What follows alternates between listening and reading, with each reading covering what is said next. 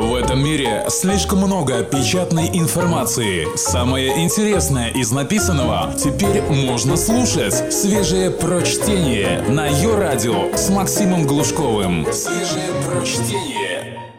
Всем привет! Настало время шикарных мужских историй. Как вырастить крутого мужика? Что делать, если твой сын собирается стать такой же размазней, что и ты сам? Текст Нил Полок. Как-то за обедом мой пятилетний мальчик Элайджа, проживав кусок цукини, сообщил. «У меня уши заложило». «Ничего страшного», — ответил я. «Это пройдет». «Но у меня уши заложило». «Не беда». Полились слезы. Уже через минуту он катался по полу у себя в комнате и вопил. «Мои уши! О боже, мои уши! Мне больно! Мне ужасно-ужасно больно! Это никогда не пройдет!» Им тогда я испугался, что мой сын вырастет тряпкой, нюней, размазней, таким же, как я, короче.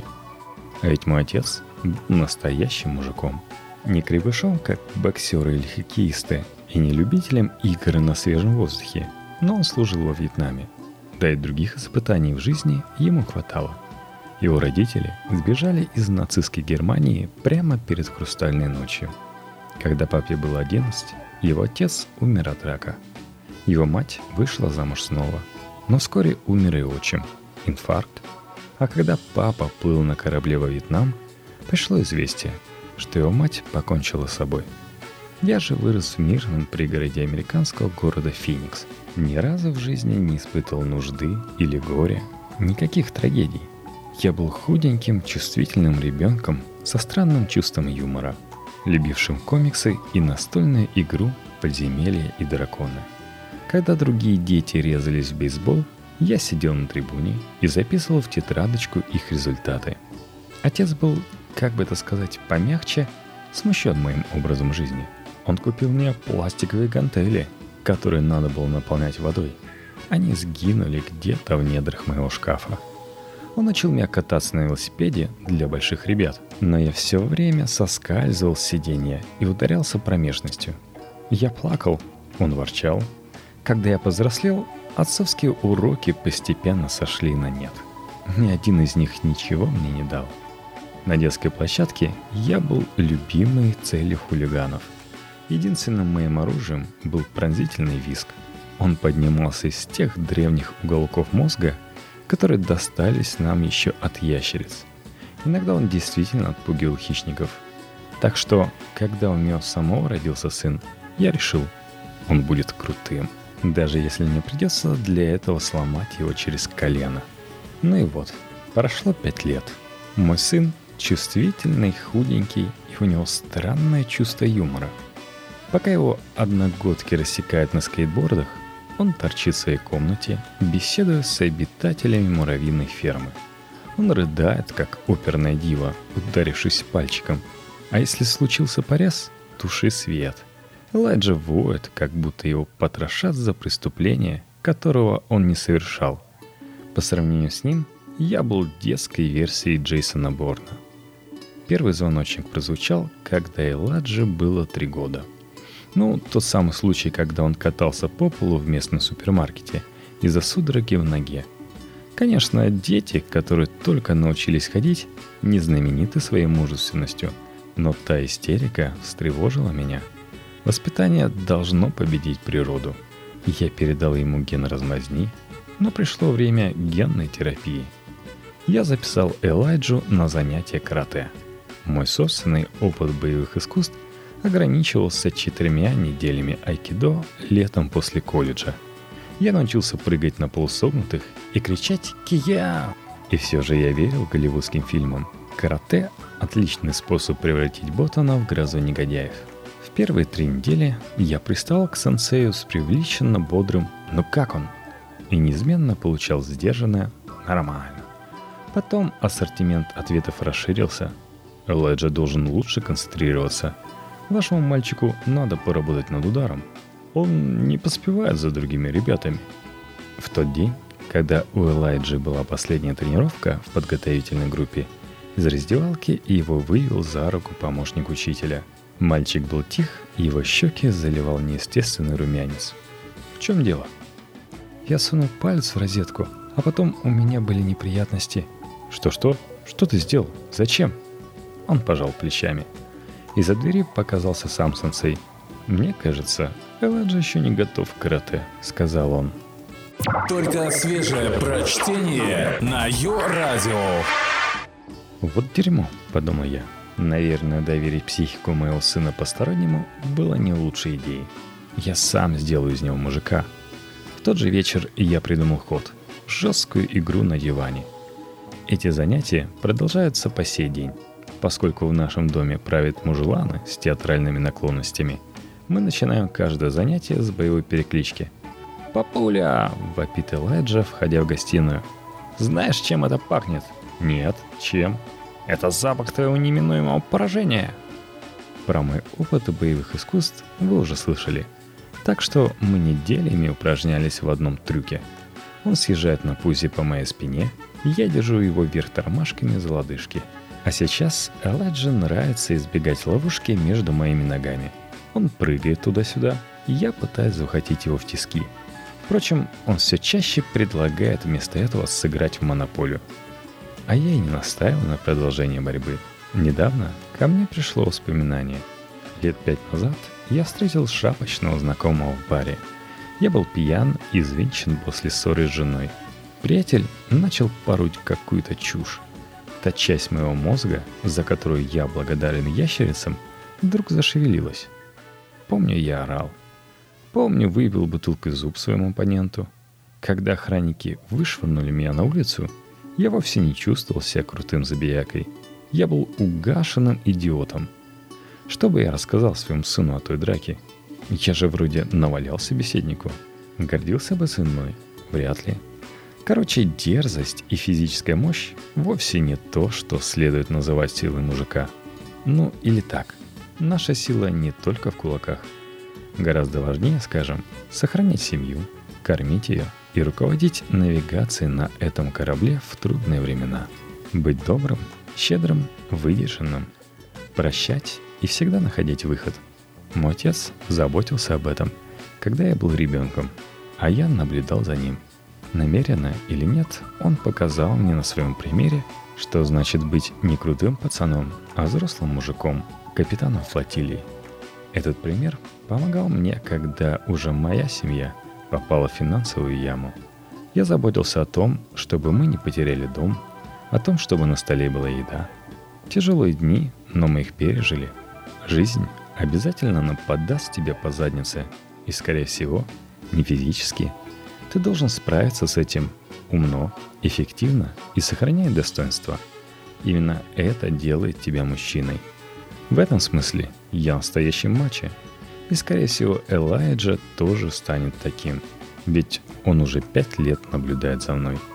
Я планирую рассказать ему об этих мыслях когда-нибудь потом, не сейчас. Сейчас, когда я уже почти закончил, он вопит о шампуне, попавшем в глаза – Отец не должен разрешать детям поздно ложиться. Дети, которые спят всего по 9 часов в сутки, через 5 лет станут толстыми с вероятностью на 20% выше тех, кто спит 10 часов. Запомни норму. 10-11 часов сна для детей от 5 до 12 лет. 8-9 часов для тинейджеров.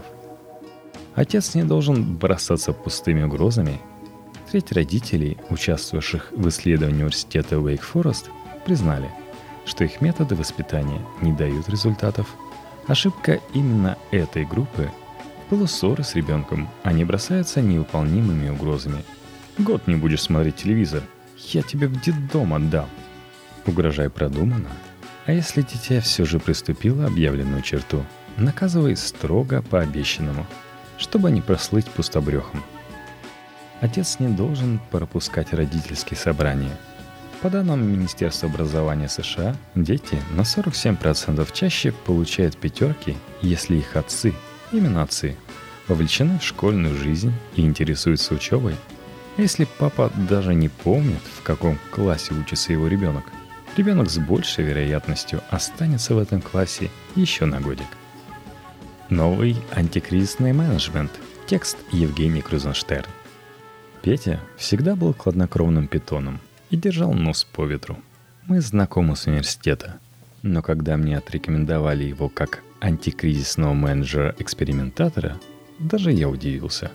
Да, последние годы Петя промышлял бизнес-тренингами, учил мотивировать сотрудников нематериальными средствами. Сотрудники его за это очень не любили.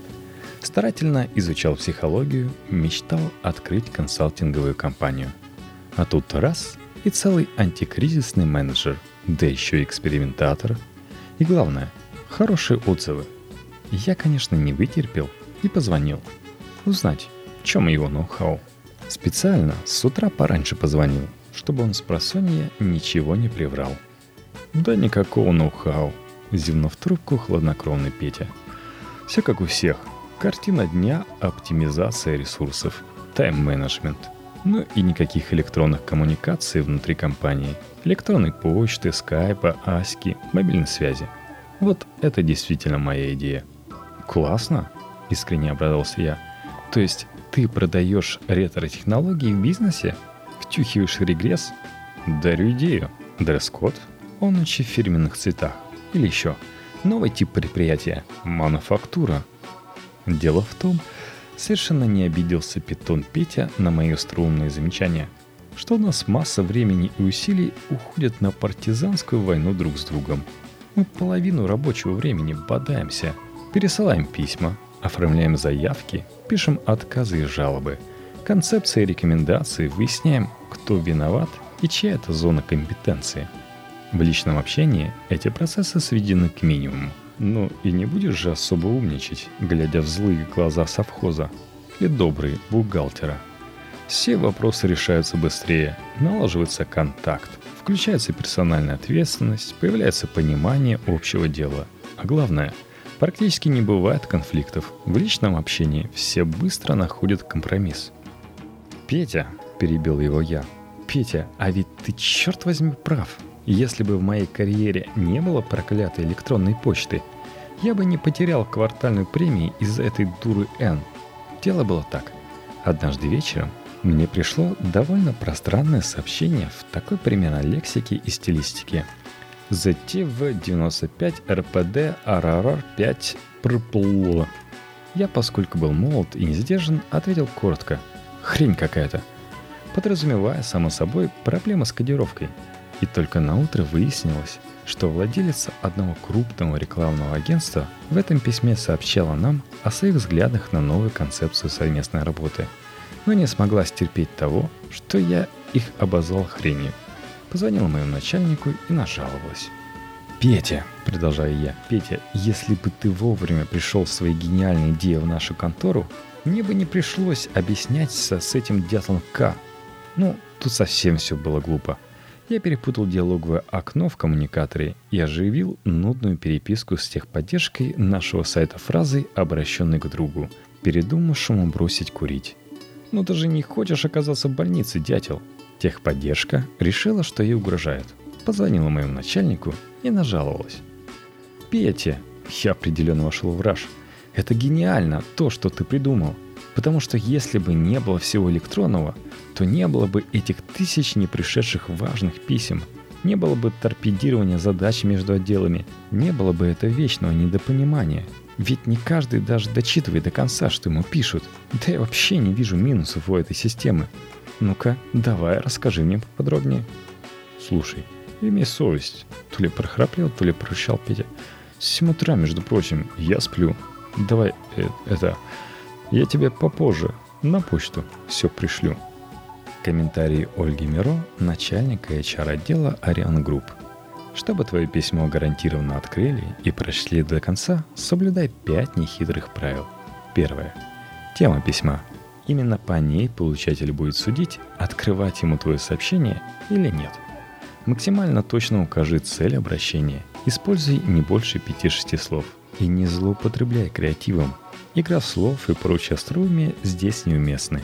Тебя могут неправильно понять. Второе. Не затягивай переписку бесконечно. Решил один текущий вопрос. Для следующего пиши отдельное письмо. Иначе в цепочке цитирования что-нибудь обязательно потеряется. Третье. Если пишешь указания, не мельчи, не разбивай письмо на 10 пунктов. Старайся использовать не больше трех-пяти. Четвертое. Не злоупотребляй меткой «важное». Если каждое твое письмо будет помечено подобным образом, в конечном счете действительно важному письму придадут не больше значения, чем всем прочим в почтовом ящике. Пятое. Наконец, не отправляй сообщения вечером в пятницу. К понедельнику сгинет в потоке спама.